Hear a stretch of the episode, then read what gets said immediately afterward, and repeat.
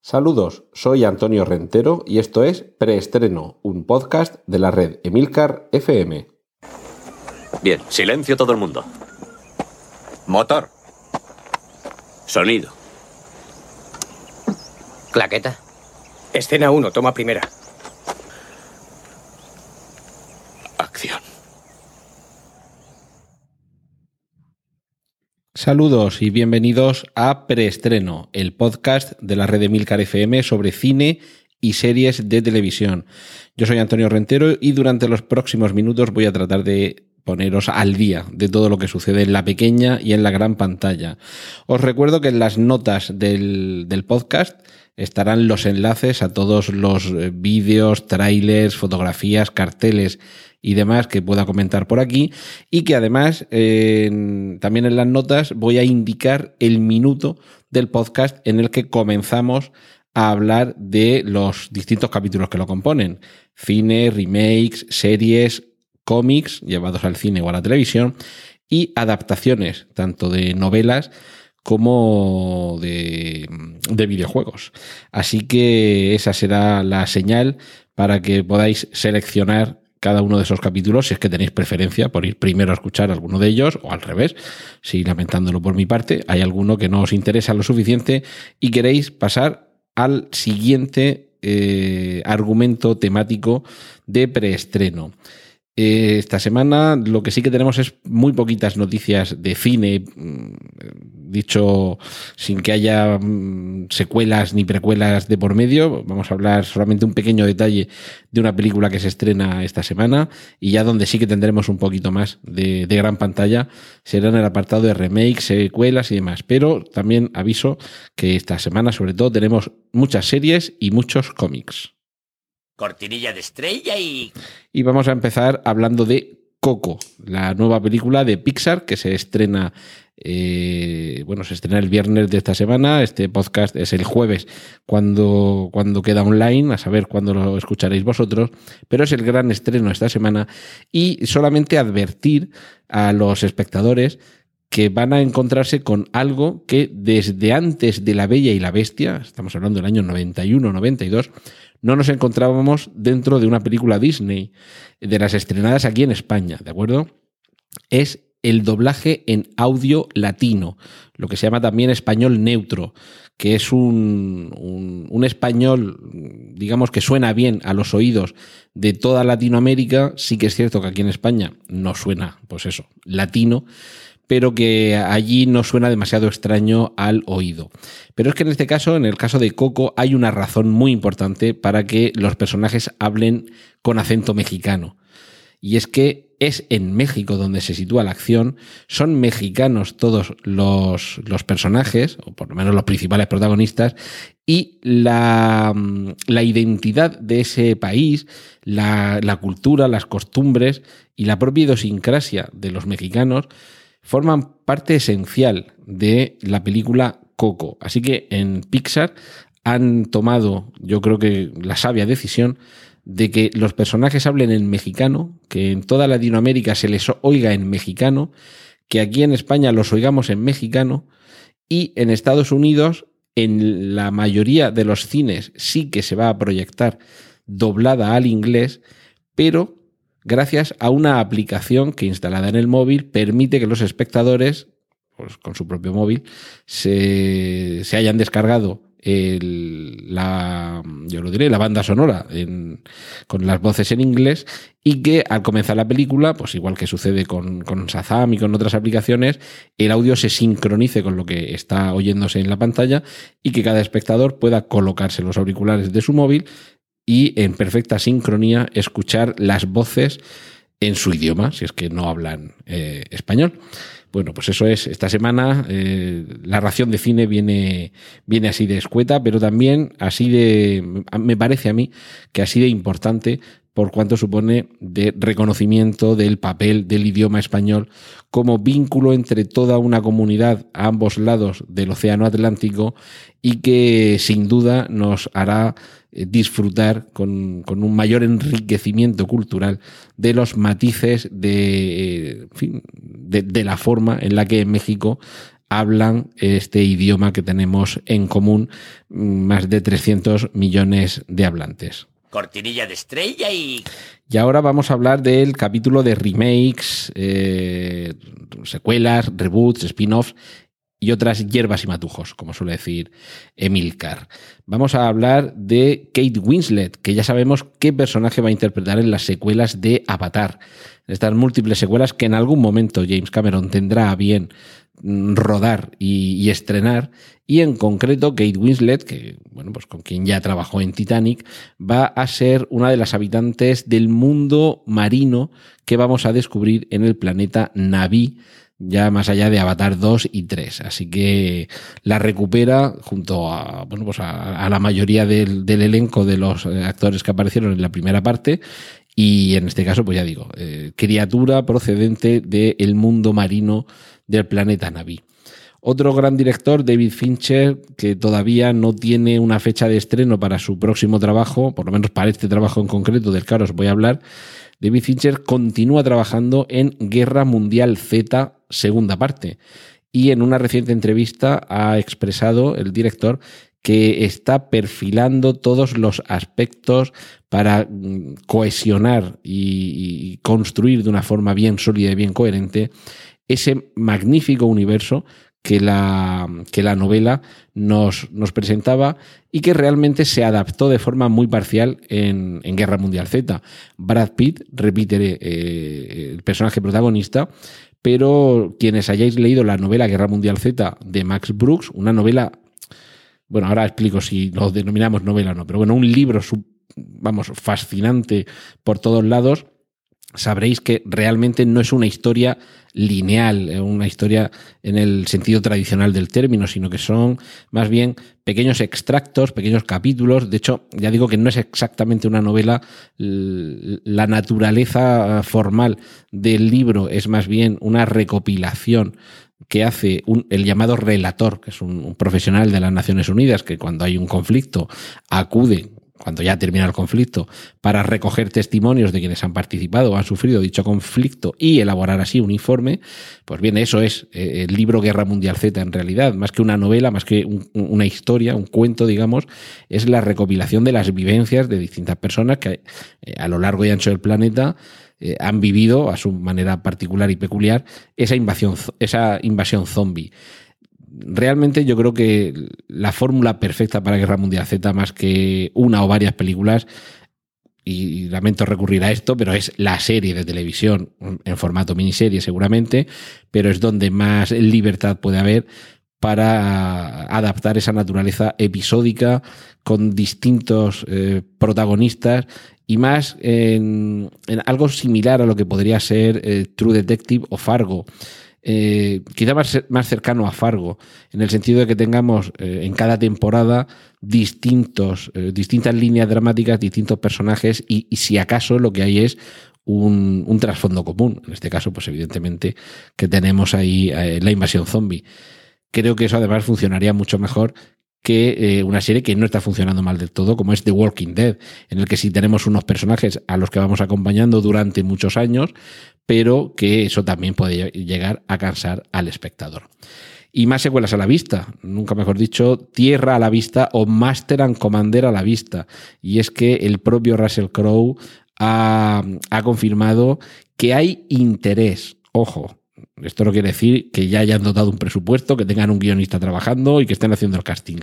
Pero sí que ha reconocido Russell Crowe que hay interés en continuar la magnífica historia que era Master and Commander y seguir adaptando alguna de las eh, famosas novelas del capitán Jack Aubrey y bueno, pues novelas del autor Patrick O'Brien que a todos los amantes del género naval nos, nos tienen entusiasmados y que desde luego la película, si bien no fue un grandísimo éxito cuando se estrenó, lo cierto es que con el tiempo ha ido ganando adeptos. Y quienes tuvieron muchos adeptos en su infancia fueron los personajes de Scooby-Doo, que si recordáis, ya hubo una película de imagen real, además creo que incluso con, con secuela, con secuela en el sentido cinematográfico, no en cuanto al efecto en los espectadores.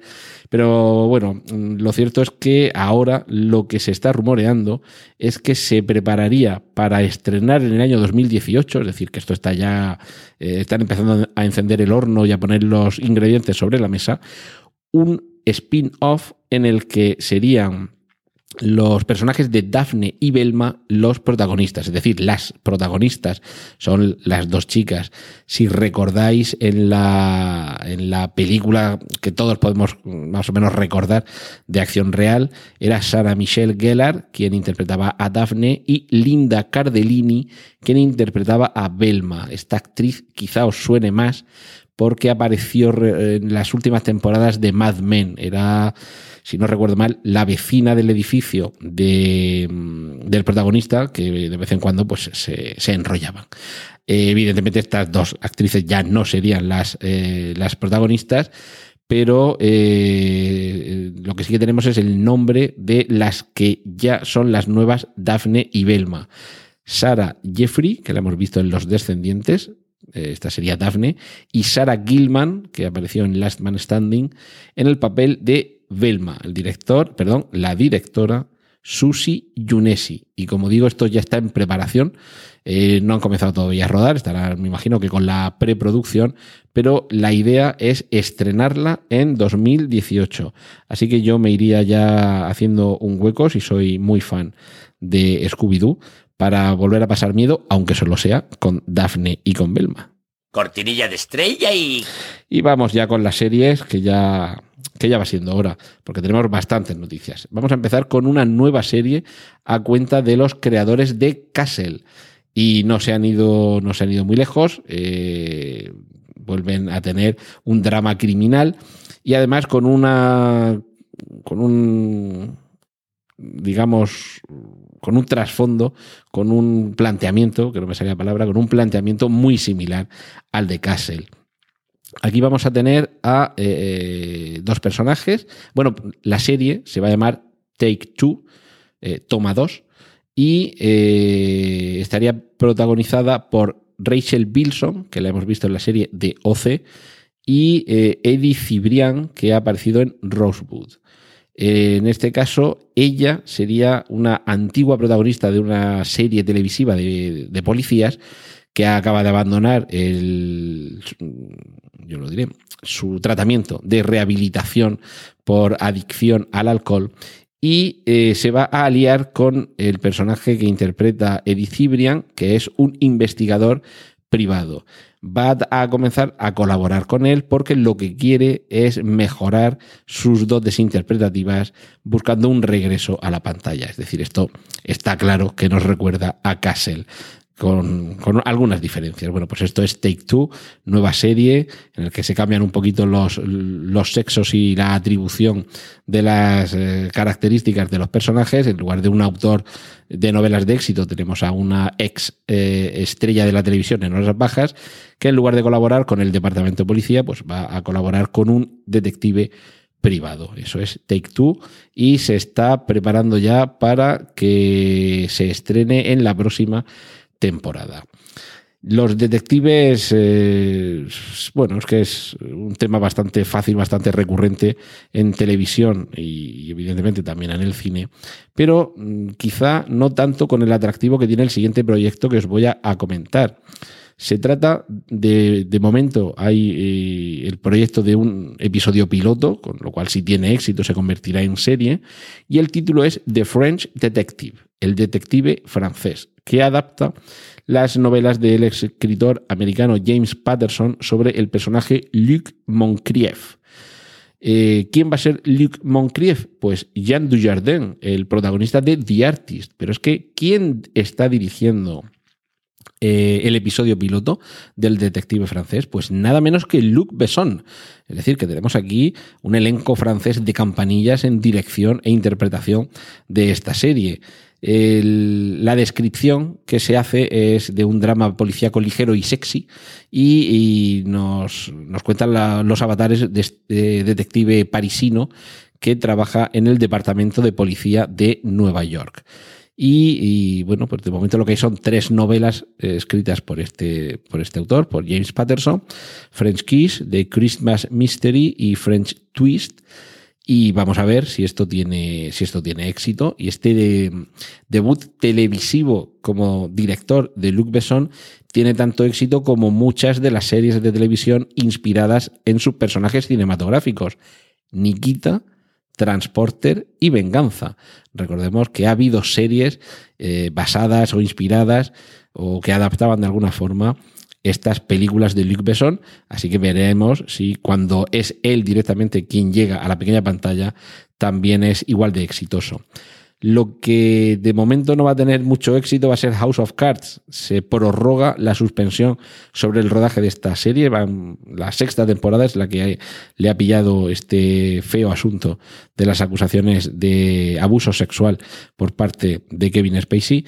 Y están ahí de momento que yo creo que no sabe muy bien qué es lo que van a hacer con el personaje, cómo van a resolver la situación. Y como digo, de momento, seis semanas más de parón en el rodaje de House of Cards. Y quien va a saltar de una serie a otra va a ser Morgan Jones, un personaje de The Walking Dead que va a pasar a engrosar el elenco de Fear the Walking Dead.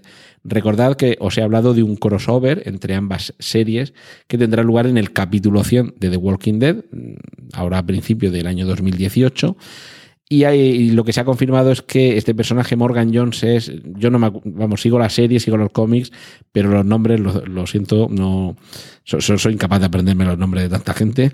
Eh, pero bueno, ese, este actor negro que va con un palo, que digamos que del núcleo principal de los que acompañan a Rick, seguro que los que seguís la serie o el cómic lo tenéis más o menos identificado, y, este personaje que en los últimos capítulos de la, de la, última temporada pues parecía de alguna forma querer desgajarse de, del grupo, pues parece que lo que han encontrado ha sido esto, sacarlo de The Walking Dead, que en ese capítulo crossover conozca uh, o se encuentre con los personajes de Fear the Walking Dead y que a partir de ahí sea en esa serie donde el personaje siga creciendo. Quien sigue creciendo es Outlander. Outlander, esta, esta serie que mezcla las, las aventuras, el romance y la épica de, bueno, de, Escocia, de París, de diversas eh, diversas, eh, yo lo diré, la palabra, estoy hoy malamente, diversos emplazamientos en, en, la Europa de hace un par de siglos, perdón, bueno, de hace ya tres siglos, eh, está teniendo tanto éxito que ya está a punto de caramelo para renovar la quinta temporada. Y recordemos que no son muchas las series que franquean esa, esa barrera de la quinta temporada. Así que eso supone un, espaldarazo, una serie que está funcionando muy bien y que cada vez tiene más adeptos y sobre todo más adeptas. A ver, otra serie, esta serie británica que vuelve con una temporada más, la cuarta, Black Mirror. Ya tenemos, podéis echar un vistazo en las notas del programa, eh, del podcast, a los enlaces de lo primero que hemos conocido de la temporada 4 de Black Mirror, tráiler y ese primer capítulo, Arcángel, que está dirigido por Jodie Foster. También hay más detalles sobre, bueno, esto lo, lo amplío un poquito más ahora después, pero muy rápidamente se ha dado ya el visto bueno a la sexta temporada de Elementary, esta serie que adapta a la actualidad al personaje de Sherlock Holmes, pero a diferencia de la serie británica Sherlock, en lugar de ambientar eh, sus andanzas en Londres, que es pues, donde debe estar ambientada las andanzas de Sherlock Holmes, nos lo lleva a Nueva York, a Manhattan, y cambia el sexo, en lugar de tener un acompañante llamado Watson, tiene una acompañanta apellidada Watson. Bien, pues se ha confirmado, como digo, la sexta temporada de Elementary y además ampliando el número de episodios. Las temporadas anteriores han tenido 13 episodios, pero esta sexta temporada va a tener 21 episodios, lo cual es una grandísima noticia para los fans de la serie y también síntoma de que es una serie que está funcionando muy bien. Y una serie que funcionó excepcionalmente en su primera temporada, que dejó quizá el listón tan alto que la segunda temporada tuvo muy difícil igualarlo, y aunque yo reconozco que es, la segunda temporada me gusta mucho, queda muy lejos de la primera, hay miedo, hay intranquilidad, eh, hay dudas sobre cómo será la tercera temporada. Estamos hablando de True Detective. Va a llegar en el año 2018 con ocho nuevos episodios que van a centrarse en distintos asesinatos que tienen lugar a través de distintas épocas históricas. Eh, de esto ya os hemos hablado en anteriores entregas aquí de preestreno. El protagonista es Mahershala Ali, que por ejemplo lo hemos visto en The Wire, mm, y por ejemplo lo hemos visto hoy, perdón, en The Wire. Lo hemos visto en Luke Cage, en House of Cards y que además, en Tremé también aparecía y que además ganó este año eh, el Oscar a Mejor Actor Protagonista por la película Moonlight. Este va a ser el personaje protagonista y que además va a estar acompañado, porque ya sabéis que aquí en True Detective siempre tiene que haber una compañía, y en este caso va a ser eh, Carmen Ejogo, que en las últimas eh, apariciones cinematográficas que la hemos visto ha sido en Alien Covenant y en Selma. En su caso, y a diferencia de las anteriores entregas en las que siempre había una pareja de policías, en este caso Carmen Ejogo va a interpretar no a una policía, sino a una maestra de escuela de Arkansas que guarda relación con la desaparición de dos niños en el año 1980. Y a partir de ahí, me imagino que se irán cruzando eh, pues esa, esa, desaparición de los niños en 1980 con otra serie de crímenes que con cierta relación tendrá que investigar el personaje interpretado por Mahershala Ali. Perdón, Mahershala en este caso, Nick Pizzolato, el, guionista y el escritor de, bueno, de las dos temporadas anteriores, pero especialmente nos marcó con esa primera temporada de True Detective, vuelve a estar en el guion y además también va a dirigir algún capítulo. Así que creo que podemos esperar con bastante interés esta True Detective tercera temporada. Y mm, sí que es cierto que eh, Mahershala Ali ha publicado hace poco una foto en Instagram en la que aparece junto a Vigo Mortensen, pero creo que se puede descartar que sea algún guiño a que este actor aparecerá en, en, esta tercera temporada de True Detective, porque parece que más bien se corresponde a su colaboración en una película titulada Green Book, que esa, pues cuando tengamos también más detalles, os hablaremos de ella. Cortinilla de estrella y y abrimos las páginas de los cómics para hablar de, de superhéroes.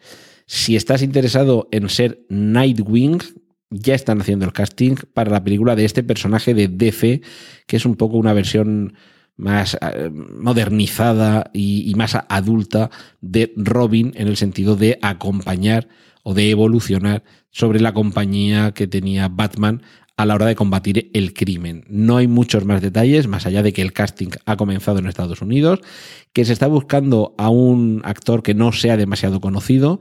Eh, por eso digo que si tenéis interés y dais un poco la, la talla, pues a ver si tenéis suerte. Eh, lo que sí que tenemos, vamos a tener mucha suerte es eh, con todo lo que tiene que ver con el universo Marvel. Os dejo un enlace para que veáis cómo era el aspecto original de Thor y de algunos otros personajes en la película Ragnarok, para que veáis que al final ese aspecto tan radical que, mostraba el personaje pues podía haber ido incluso más allá. Pero es que eso eh, es un poco el, el aperitivo para todo lo que tenemos por delante.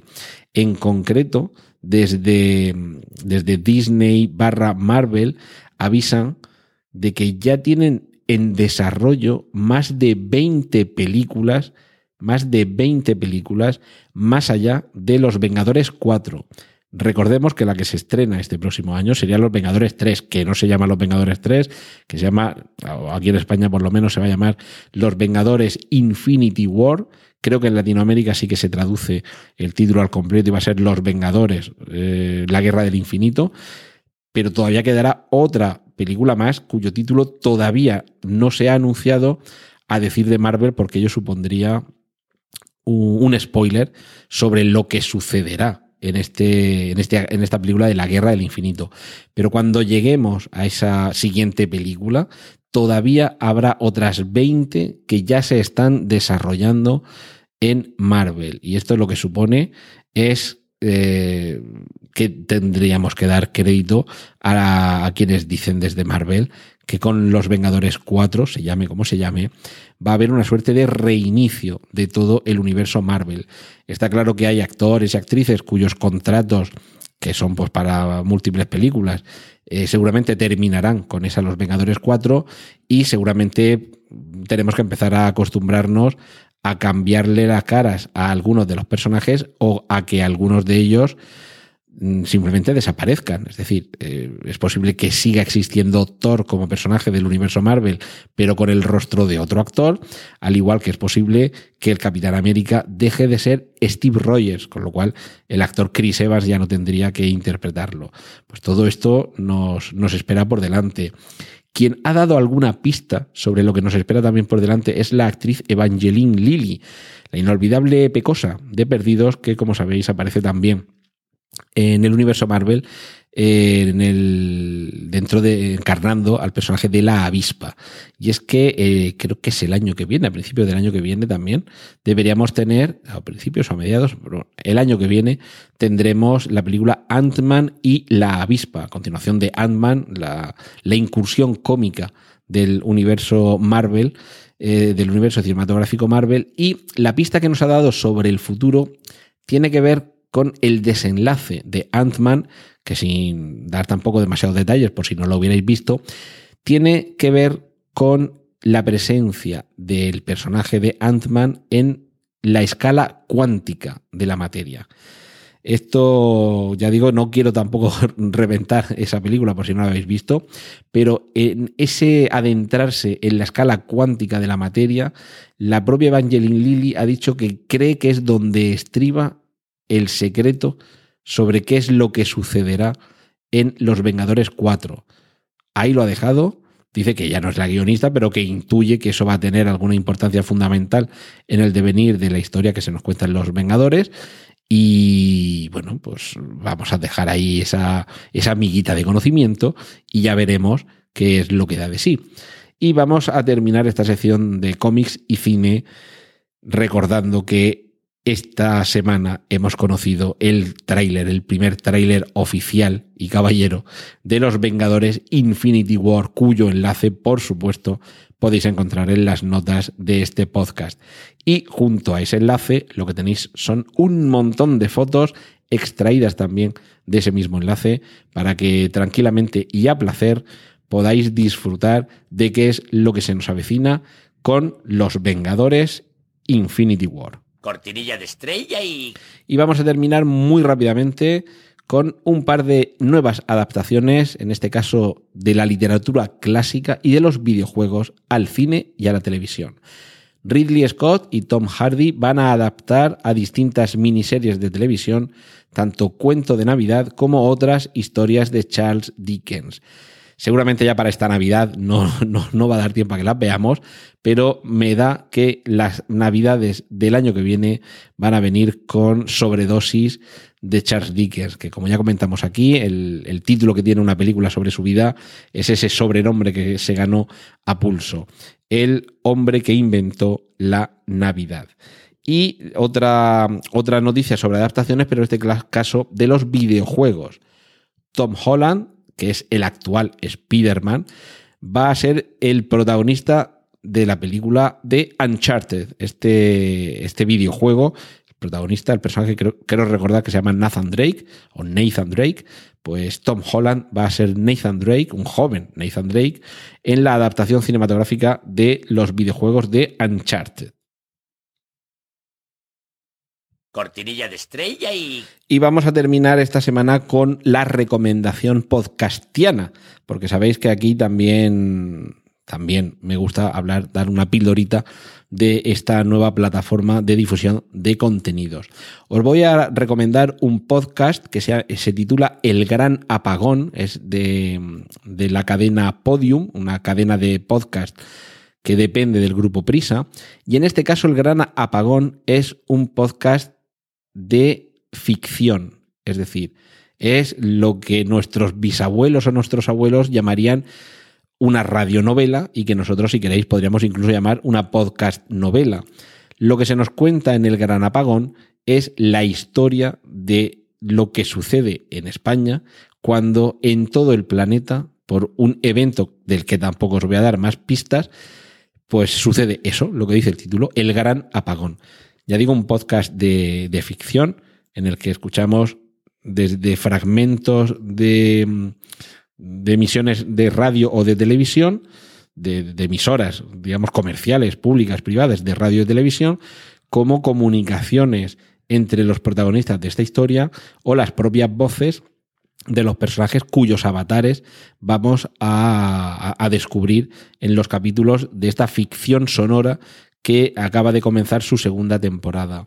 La recomendación que os hago del Gran Apagón es también para, para denotar que el podcast mmm, tiene un, un universo todavía muy amplio que recorrer, ese universo de ir más allá de, que estemos aquí dando noticias como estoy yo o hablando de información sobre cualquier aspecto que nos puede interesar y, y, e ir más allá de la tertulia, por ejemplo, o de escuchar música y comentarla. El hecho de que dentro del podcast también se pueda desarrollar una, una capacidad de comunicación narrativa, eh, bueno, pues me parece algo bastante interesante. No se trata de leer, ya os hablaré de algún otro podcast que, que hacen esto, eh, sería leer eh, relatos, sino que aquí lo que se trata es de ponerlos en escena, en este caso en escena sonora, incluso con efectos especiales. Lo que os decía, recuperar la radionovela de toda la vida y llevarla al momento de eclosión del podcast que estamos viviendo pues si queréis escuchar además uno de los mejores, este de El Gran Apagón sería altamente recomendable. Y este sigue en marcha, pero si queréis escuchar un podcast que ya terminó, es decir, un podcast de narrativa, de ficción sonora, cuya historia ya ha terminado, ya ha concluido, y que en principio no va a haber más temporadas, pues también podéis escuchar La vida, eh, perdón, Bienvenido a la vida peligrosa, que además de contar con voces de grandes actores, como puede ser eh, el protagonista, Juan Echanove, además es que está basado en un texto de Arturo Pérez Reverte. Así que esta semana esas serían mis dos recomendaciones de grandes podcasts de narrativa sonora, de ficción sonora. Bienvenido a la vida moderna y el gran apagón. Así que con esto, con estas recomendaciones, me despido hasta la semana que viene. Esto ha sido todo por hoy en preestreno. Muchas gracias por la atención prestada. Hay disponibles más episodios de este podcast en nuestra página web preestreno.tv y en emilcar.fm barra preestreno, donde aparecen otras formas de contacto y participación y donde esperamos vuestros comentarios. Un saludo de Antonio Rentero y hasta el próximo preestreno. ¡Y corten! Genial, la positiva.